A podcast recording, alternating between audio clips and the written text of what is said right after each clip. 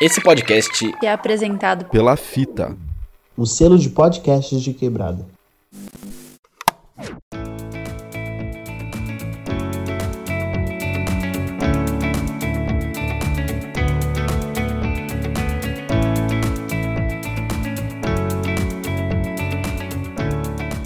Olá, jovem! Tudo bem com você? Aqui é o Lusca. Bom, esse episódio a gente vai falar um pouco sobre congressos presenciais, principalmente sobre esse congresso, também um pouco do Encontro Brasileiro de Divulgadores Científicos. E aí, jovens, eu sou Vinícius Santos, e como o Lusca comentou, a gente vai falar aí sobre as diversas características de congressos virtuais, presenciais, as nossas experiências nos congressos que nós participamos, respectivamente, focar aí um pouco no congresso de comunicação e vamos lá.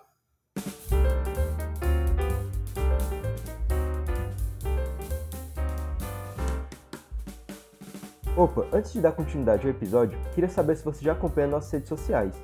No Insta, estamos como arroba Universo de Lusca, e no Facebook também. No Twitter é arroba Universo de Lusca, sem o O no início. Sigam lá!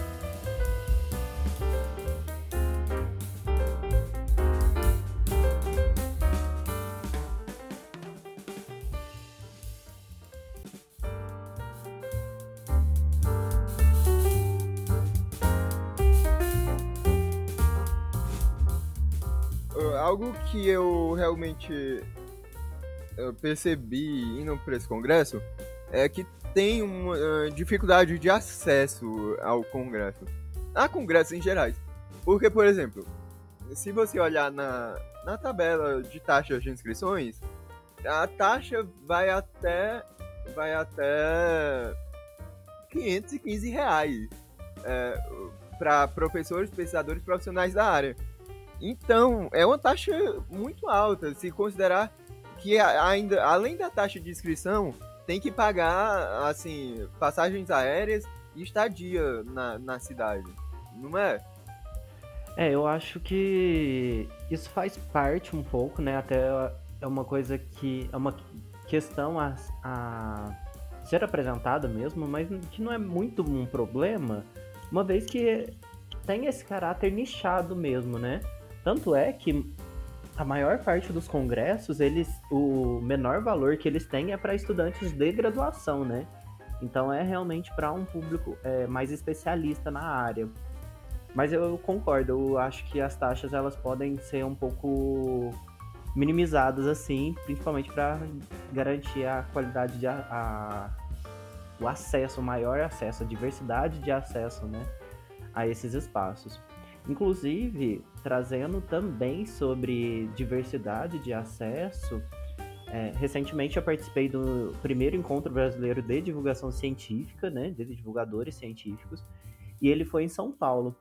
E uma coisa que eu percebi também é como ali tinha muito mais pessoas aqui da região, né, da região sudeste, principalmente de São Paulo, né, e como isso também modifica um pouco é, isso modifica um pouco o público que vai ser atingido, né? A localização do evento também traz um pouco dessa questão de onde, de, quem vai ser atingido por esse congresso.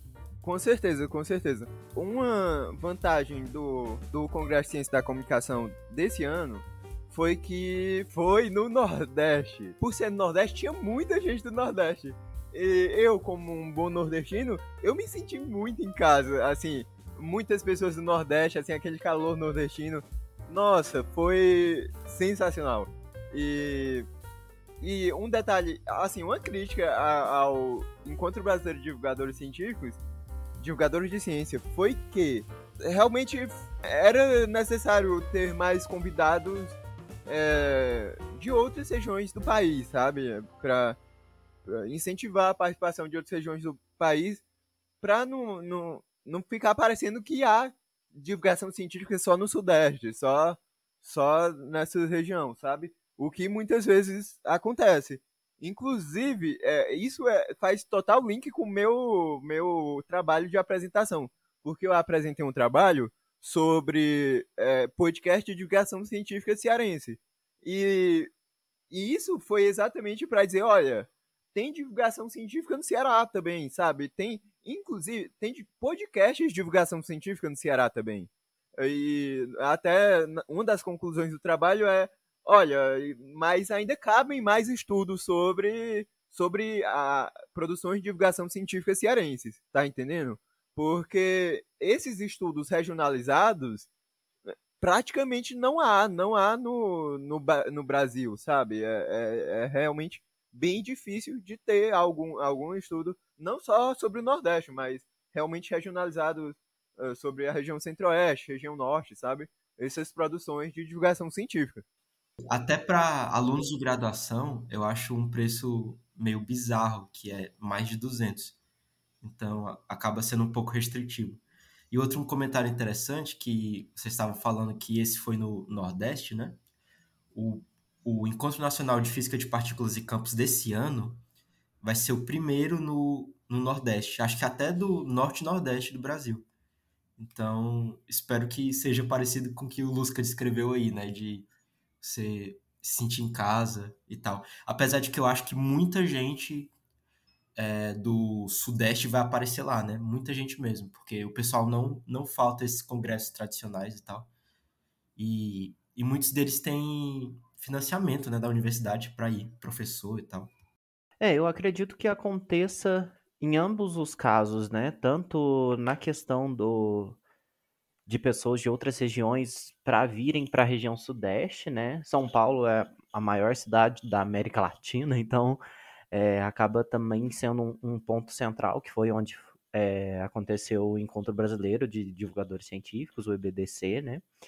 Mas também acho que, a, que é muito mais simples para as universidades do Sudeste, que têm até mais financiamentos, né, maiores financiamentos, para enviar pesquisadores e pessoas é, para congressos que não sejam na, na área, no eixo Rio de São Paulo, né?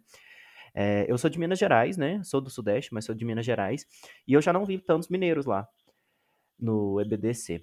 A maior parte do, dos pesquisadores, das pessoas que estavam ali, dos pesquisadores não, mas dos participantes em geral, eles eram da, das duas maiores pós-graduações do Brasil, né? Na área de divulgação científica. Então, é, da Unicamp, o LabJOR da Unicamp, e a pós-graduação da Fiocruz.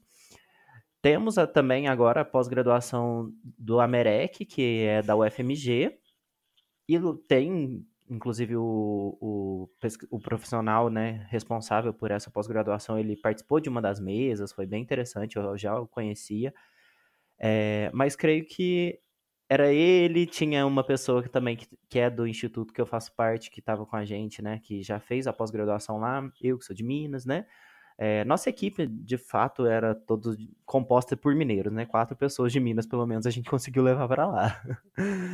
É, mas também não era algo tão comum, assim, na, ao conversar com as pessoas.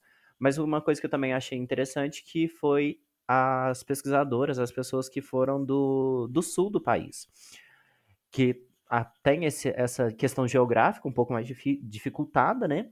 mas conseguiram ir, conseguiram levar trabalhos para ser apresentados e, inclusive, ganharam é, três, se não me engano, das, do, dos prêmios para os trabalhos apresentados. Então, ganharam tanto o, o de pesquisa, né, a, a pesquisa mais interessante, não lembro qual que era o nome do prêmio, como duas menções honrosas também para os trabalhos que elas levaram. Então, a gente vê também como não é necessário, de fato, não, essa é, apenas ter essa formação, não é só a formação que garante uma boa qualidade, mas sim o querer fazer, né, o querer buscar novas, é, novas formas e, e pesquisas da área, né, pesquisas da área que você está atuando. E eu acho que é um pouco disso.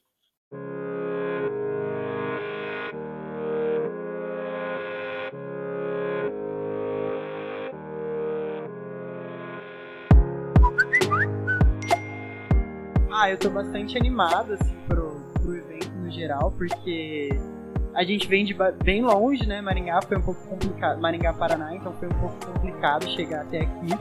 É, eu precisei vender umas rifas para poder conseguir pagar a viagem e tudo mais. Então eu tô bastante animado para poder conhecer a universidade, a cidade, é, participar também da competição do Spocon, né? e assistir alguns projetos que eu acho que vai ser interessante também para elaborar meu projeto de TCC.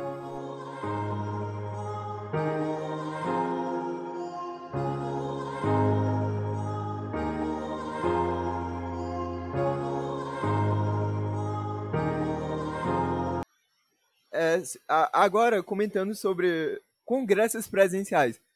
Eu participei no ano passado, esse mesmo congresso teve no ano passado, mas foi virtual, o Congresso Brasileiro de Ciência da Comunicação. E a diferença de um evento virtual para um evento presencial é enorme, enorme mesmo, porque no virtual eu fui lá, apresentei meu trabalho e, e ok, sabe, eu não tive a quantidade de pessoas que eu conheci, interagi, e fora um negócio muito legal que eu confesso para vocês foi conhecer João Pessoa. Que cidade linda! É maravilhoso aquele lugar. É assim, lindo demais. Mas voltando aqui falando sobre congressos presenciais.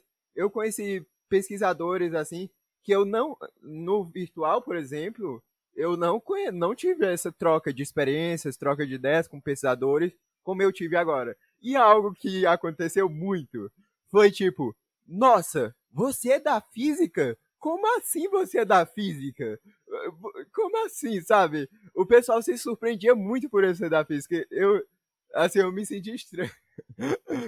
É como se, por ser da física, a gente não pudesse ser comunicador, sabe? Mas. Mas, mas assim, existem grandes referências na física em comunicação, em comunicação e divulgação científica, principalmente. Por exemplo, o Hilde Moreira, que eu até menciono ele nos artigos que eu escrevo, porque ele, ele fez grandes estudos sobre divulgação científica. E, e para mim, ele é uma grande referência, sabe? Porque ele é físico e, e fez esses grandes estudos em comunicação. Eu acho que a gente que vem desse, desse caráter acadêmico, né, dessa parte científica, assim, tem um pouco de dificuldade em acessar alguns lugares, né, nessa parte de comunicação. É, no EBDC também rolou uma. Tô falando bastante dele aqui, mas é porque também foi muito recente, viu, gente? Rolou uma mesa de jornalismo e com, jornalismo científico, né?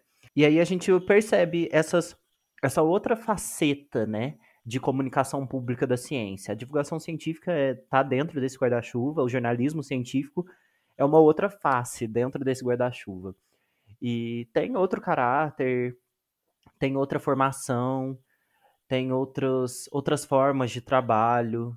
Então a gente percebe que existem diferenças sim, mas que é interessante como a gente também consegue é, colocar para cima, né? A nossa parceria, a nossa nosso trabalho em equipe, nossas trocas, principalmente em congressos presenciais de preferência, por favor. Como isso é, é multiplicador do nosso trabalho, né? Tanto de, de, jornalistas, né? No caso da, do jornalismo científico, uma coisa que eles trouxeram muito é a dificuldade de conhecer a, os temas, né? Eles precisam ter esse caráter sério, de seriedade e tal, mas eles não têm esse conhecimento é, dentro das temáticas. Então, eles precisam ter uma troca muito grande com os cientistas para conhecer o que de fato aconteceu, tentar fazer analogias, explicar de outra forma e tudo mais. E enquanto cientistas, a gente precisa dessas ferramentas, né, de como comunicar de fato, como fazer isso acontecer. E uma coisa que foi muito falada no EBDC, uma coisa que começou desde a, desde a abertura do evento até ao final, assim, que eu senti muito também. Primeiro que o formato para mim foi muito interessante, não tinha palestras, não parecia uma aula, é, não que isso seja uma coisa ruim, viu, gente? Mas eu achei interessante que foram mesas de, de discussão. Então, cada convidado da mesa trazia né, um, uma introdução e depois a gente partia para perguntas. Então, de fato, a gente conseguia ter uma troca assim é, bem fluida entre os participantes, né? Tanto nós como participantes ouvintes, quanto os participantes que estão à frente, né? Então achei isso bem legal. E o outro formato, além do da apresentação de pôsteres, né?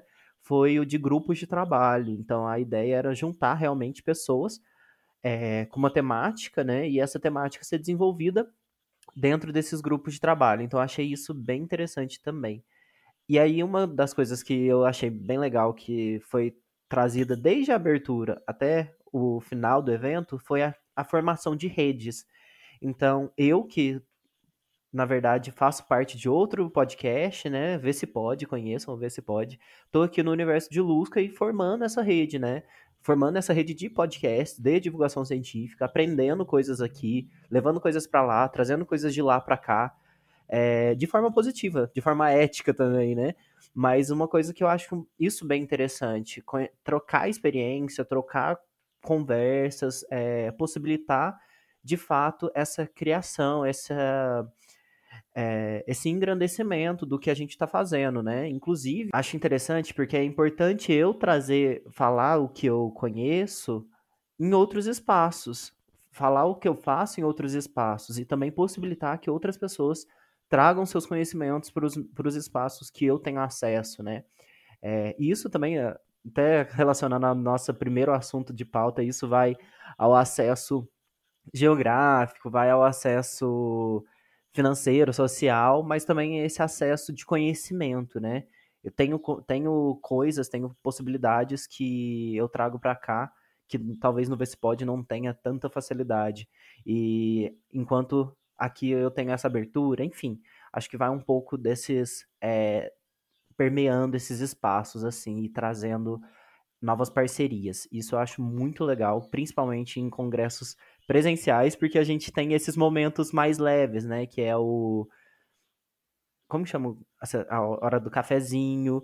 Então a gente consegue conversar enquanto tá lá comendo uma bolachinha. Na parte de sessão de pôster, por exemplo, a gente não passa virtualmente, né? Não é uma coisa tão fechadinha, tempos e tal.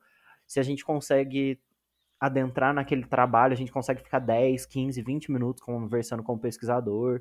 É, e enquanto outros que talvez sejam interessantes, mas nem tanto a gente nem tanto para nossa para o nosso conhecimento também, né? A gente passa mais rápido.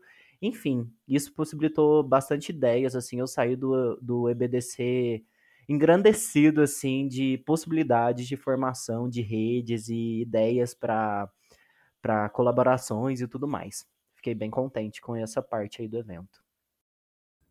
E é interessante comentar, Júlio, que para um doutor, né, um cientista já bem estabelecido, a participação em congressos ela não conta, digamos assim, muita pontuação no currículo, né?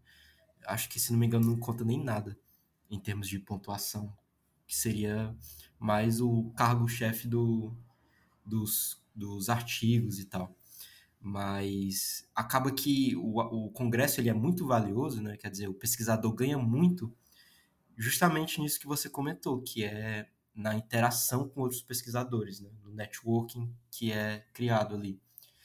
É, e para o jovem pesquisador, né? o, cara que está na graduação, na pós, ele, além de ter essa conexão, né, que é muito importante para ele, para futuras oportunidades com orientadores ou até colaborações na sua área de pesquisa. É, também tem um, um que a mais, né, que não está muito presente no, no, pesquisador doutor já estabelecido, que é mostrar que o cara está engajado, né? Quer dizer, que ele busca sempre aprender alguma coisa, está sempre, digamos assim, buscando novos eventos ali naquela área. Então, uh, acaba que o, o congresso é especialmente importante para nós que estamos ainda no início dessa carreira. Eu queria fazer uma pergunta para vocês, vocês é, que recentemente foram para congressos presenciais, imagino, né, os dois. Tipo, na sessão de posters, né?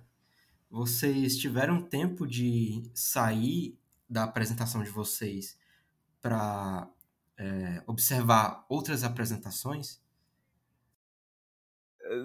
eu aproveitando essa pergunta, eu vou falar um pouco como funcionavam as apresentações no Congresso Brasileiro de Ciência da Comunicação.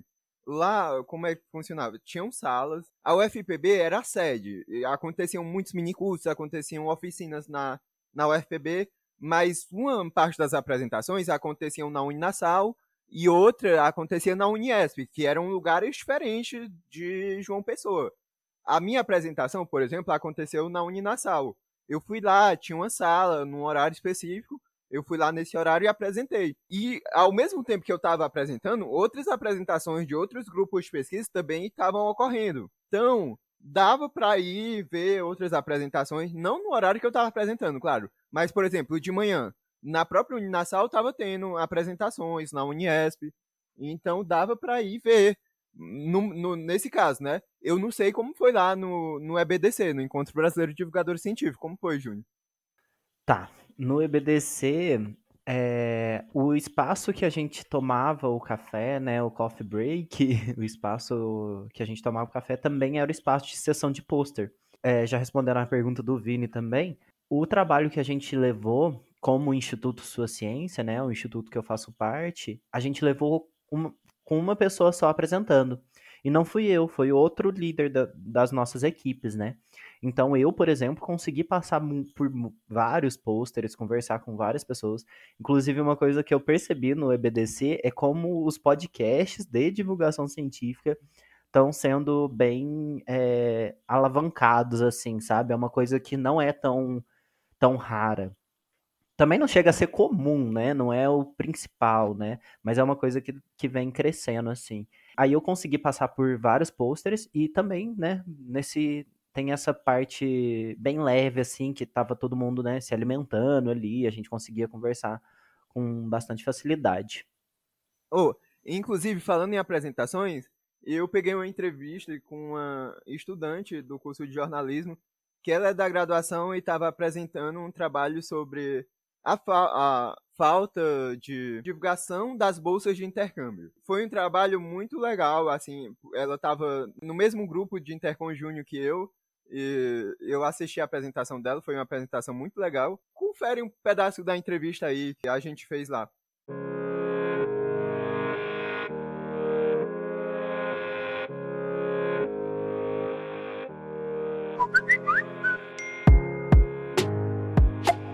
Eu acho que é muito incrível, muito incrível mesmo. É, eu agora no terceiro semestre da faculdade e já querendo me envolver em pesquisas, eu acho que torna tudo mais gratificante, sabe? De você querer encontrar algo que, sabe, sobre algum tema que não é falado, sobre alguma coisa que é relevante, só que é pouco comentada. Então, tenho gostado muito de estar nessa área, de estar pesquisando, de estar dando o meu máximo aí e encontrando, falando sobre temas que são pouco discutidos. Eu tava muito, um pouco nervosa, tava ansiosa e tudo, mas chegando aqui foi bem recebida e tudo, fiquei muito feliz de conseguir passar por essa etapa, primeira vez participando de um congresso de comunicação do Intercom, então para mim foi muito gratificante.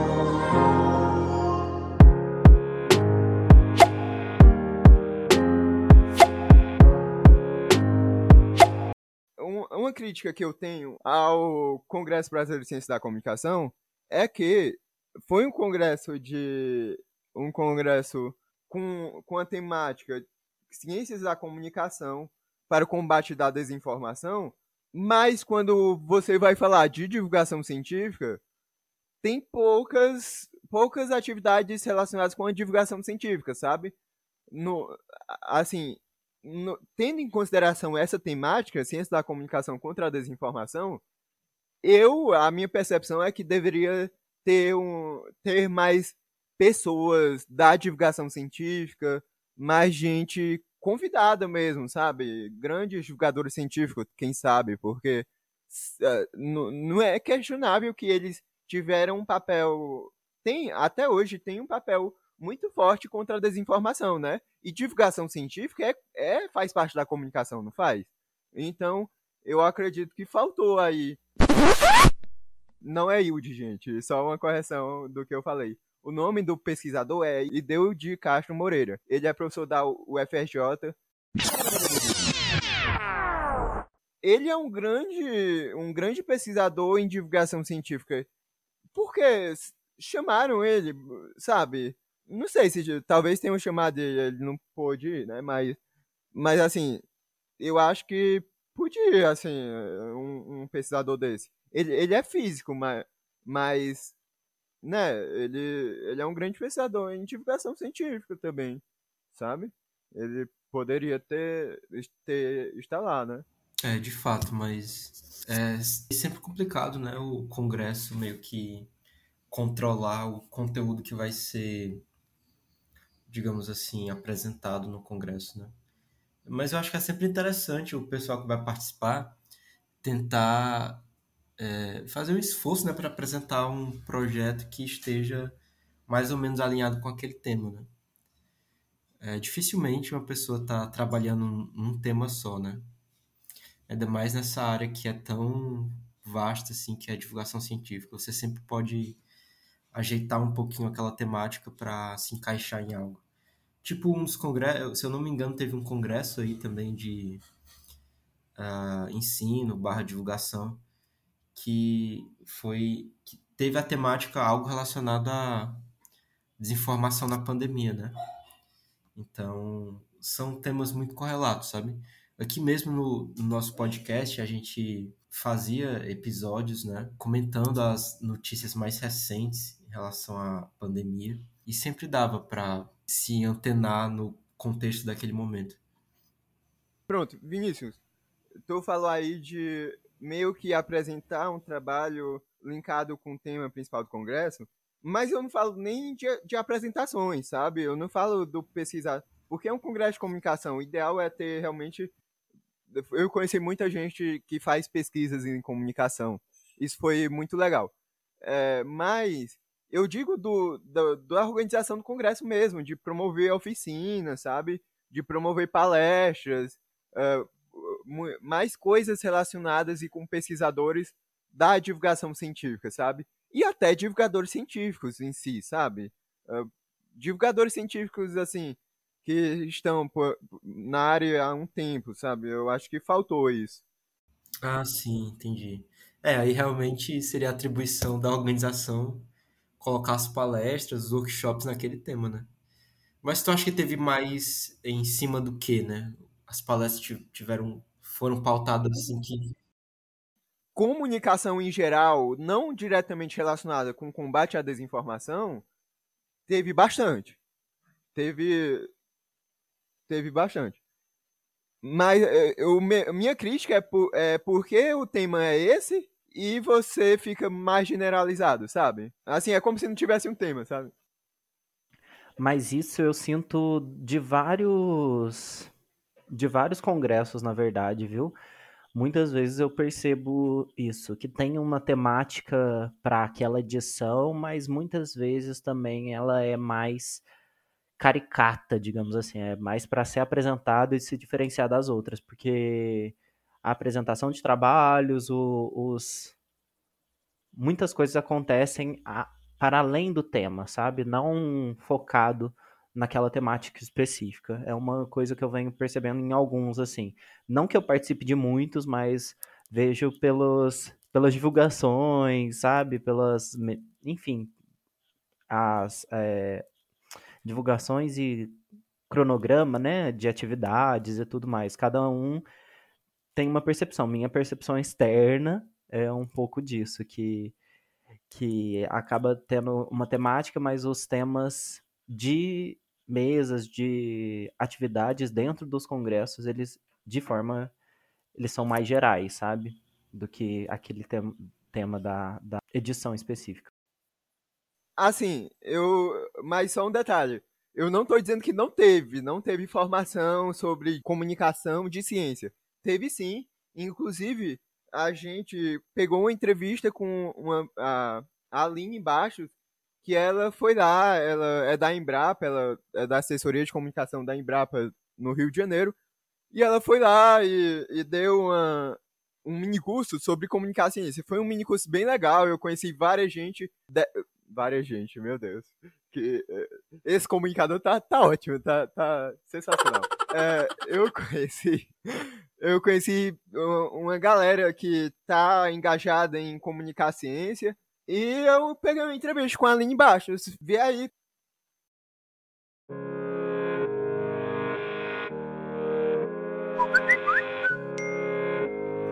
Nós estamos num congresso de ciências da comunicação. Né? A comunicação também pode ser entendida como ciência.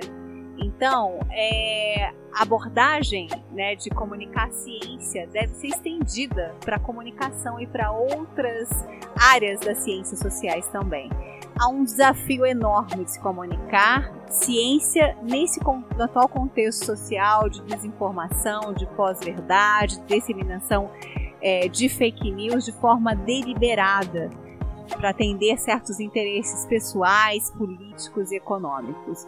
Então, há que se instrumentalizar tanto os comunicadores quanto os cientistas, seja da área de comunicação ou de outras áreas da ciência, para que possam entender essas dinâmicas sociais, se aproximar do público, passar informação e mobilizar e engajar o público em temas científicos. Porque a ciência tem um impacto enorme na nossa vida diária e pode gerar benefícios inúmeros, desde saúde, bem-estar, meio ambiente, que podem beneficiar amplamente a sociedade brasileira. Então, a questão da comunicação ciência é urgente diante desse é, mar de desinformação e, e desinformação e de movimento anti-ciência, inclusive. Então, a importância desse curso nesse congresso, né, é exatamente sobre isso.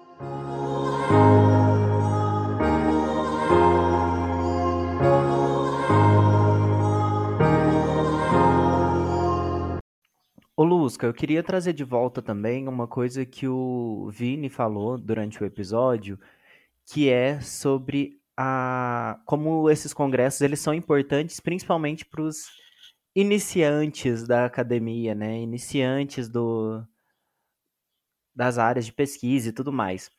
Por quê? Eu acho legal que seja, tanto é que as taxas, né, elas são menores para os alunos de graduação e tudo mais. Mas eu acho legal que esses congressos que vão retomando, né, como o, segundo encontro EBDC já foi confirmado para o ano que vem. Se tudo der certo, estarei lá novamente. É, e esse Intercom também, ele é um evento que já acontece há algum tempo, né? E é legal que os alunos de graduação que vão participando desses congressos, eles vão retornando e não só como participantes ouvintes, participantes passivos, digamos assim, né?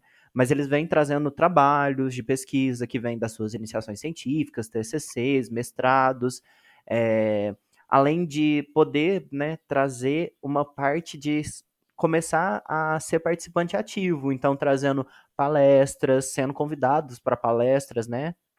E também, por exemplo, oficineiros, minicursos. É interessante como esses espaços eles se retroalimentam de alguma forma, né?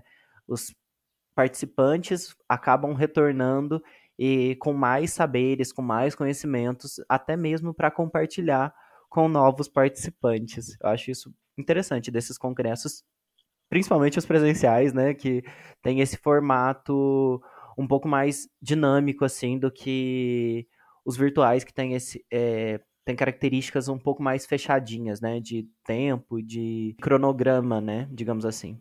E, assim, isso tu comentou sobre a importância de participar no congresso, dos alunos da graduação trazendo trabalho de pesquisa, é algo que a gente, como aluno de graduação, cresce, né? A gente cresce bastante. As pessoas, como eu comentei anteriormente, as pessoas que você conhece, assim, eh, da comunicação, porque eu sou da física.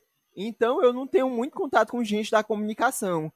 Aí tá lá, imerso no mundo de comunicação e conhecendo várias pessoas que fazem pesquisas em comunicação, foi sensacional trocar ideias, trocar contatos, sabe? Agora eu conheço algumas pessoas que fazem trabalhos em comunicação e que, que eu posso entrar em contato e falar, olha, cara, bora escrever um trabalho junto, sabe? É sensacional, assim, pra mim foi não, não, não tem preço que pague isso, sabe? É muito.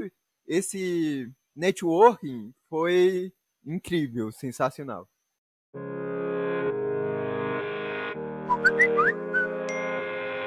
Não existe nas, na grade curricular dos cursos de comunicação do Brasil é, uma disciplina voltada para a divulgação científica. Então, aqueles alunos que querem se especializar ou trabalhar, eles têm que buscar cursos de especialização, de mestrado, de doutorado aqui no Brasil, até fora do Brasil. Então, mas é uma, uma, uma abordagem que deveria não só estar dentro dos currículos e da grade curricular da área de comunicação, mas também das carreiras científicas, né, de física, química, biologia, engenharias, porque essas, essas ferramentas, essa abordagem, esse olhar da comunicação e de levar a ciência, né, de traduzir essa ciência para o público leigo, ela deveria estar no cerne, tanto do fazer comunicativo quanto do fazer científico. Então, essa ponte, essa aproximação dessas duas áreas tão é, diferentes é um grande desafio e a minha ideia foi realmente dar a minha contribuição a partir da minha pesquisa acadêmica, né, dos meus estudos acadêmicos nessa área e também da minha prática profissional diária, né, já que eu sou assessora de comunicação, trabalho é, como gestora da Embrapa há alguns anos, lidando diretamente com cientistas e com a mídia e com o público leigo. Então, é, essa foi realmente a importância, trazer um tema que hoje é fundamental né, para as bases da nossa sociedade, da nossa civilização, que é a questão científica, né, e de instrumentalizar os comunicadores com ferramentas, modelos, abordagens e até reflexões do seu fazer diário é, relacionados à divulgação da ciência. Por que comunicar ciência, né? Por que se engajar é, com o público? Então, essas foram algumas respostas, algumas reflexões é, que eu quis é, trazer para essa para esse mini curso.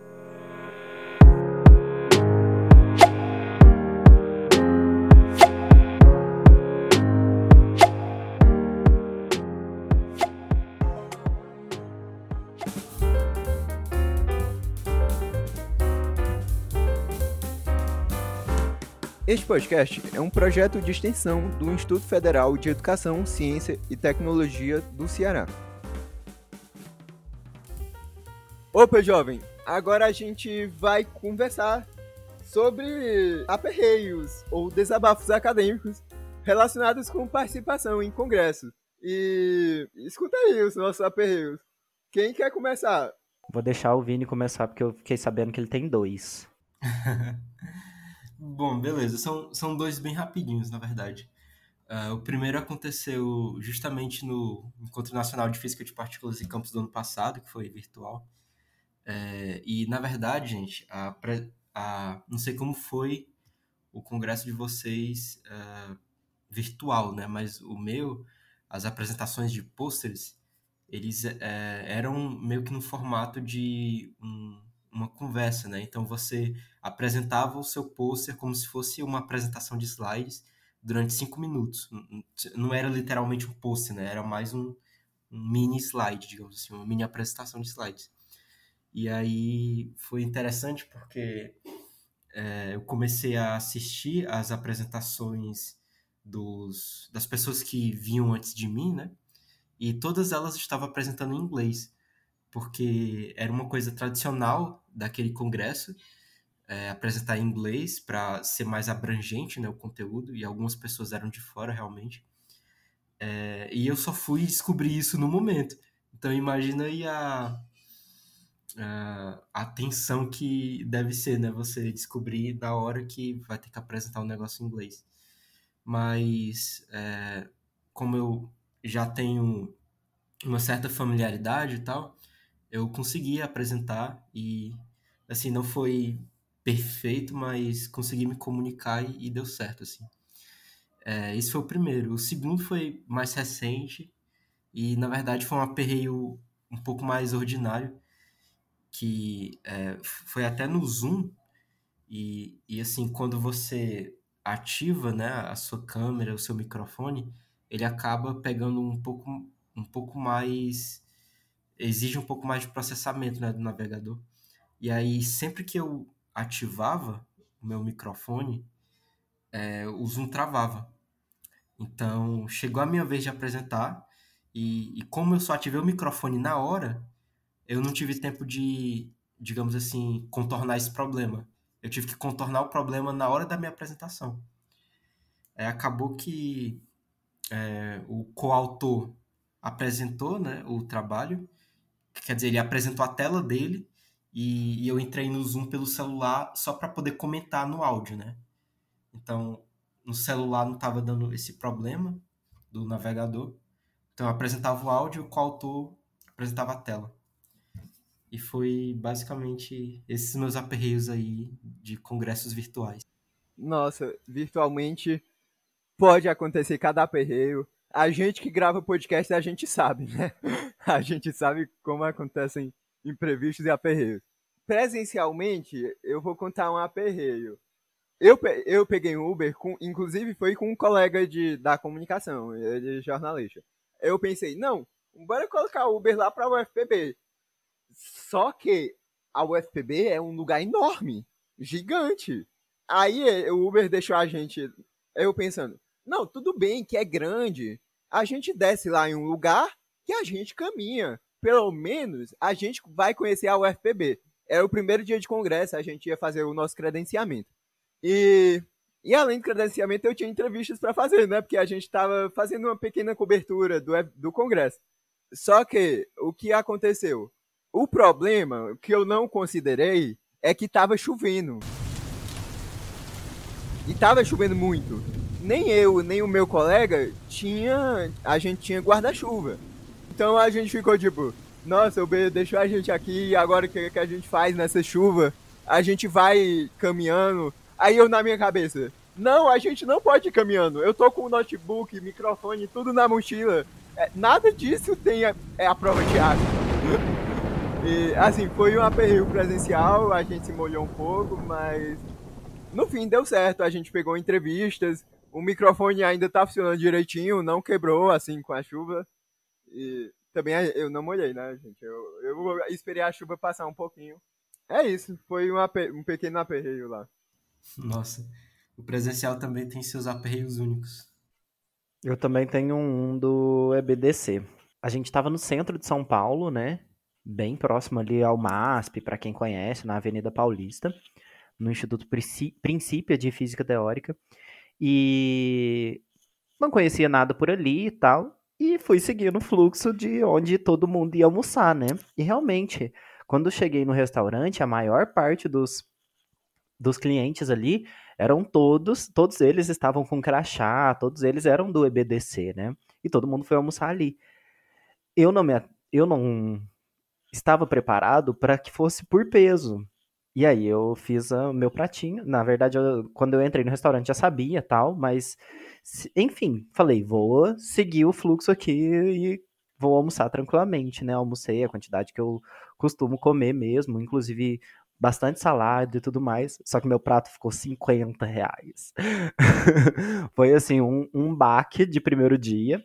Aí no segundo dia a gente já foi pro shopping, né? Uma coisa mais acessível, assim, pra população geral. E aí foi esse meu aperreio de gastar 50 conto no, primeiro, no almoço do primeiro dia de congresso. Nossa, que loucura. Eu tô até preocupado, porque no que vai ter agora presencial também. Acho que 50 reais é meio absurdo. Porque é São Paulo, né? Então tem dessas. Ah, é, isso eu sempre, sempre acontece comigo, Júlio. Eu sempre tenho preocupado com o preço porque eu coloco comida, viu? E se de repente dá 50 reais, eu fico, eu fico, meu Deus do céu, não dá, não dá, eu vou pro outro canto. Inclusive lá em João Pessoa, eu já achei um lugar de marmita, sabe, de 15 reais, tinha de 10, 15 e 18. Eu, opa, é aqui mesmo, eu vou almoçar pra sempre aqui. E no restaurante universitário da UFPB a gente podia comer. Lá salvou, porque era 10 reais o almoço, self-service à vontade, sabe? Foi. Salvou, salvou, salvou. Massa. É, esse daí eu passei no crédito e vou resolver mês que vem só. Fechou o nosso quadro, né? Pois é isso. É... Eu espero que vocês tenham se divertido, é, aprendido alguma coisa sobre congressos com esse episódio. Pois abraço e tchau, tchau. Até mais, pessoal. Tchau para vocês, gente. Este podcast é uma produção da Lusca Labs.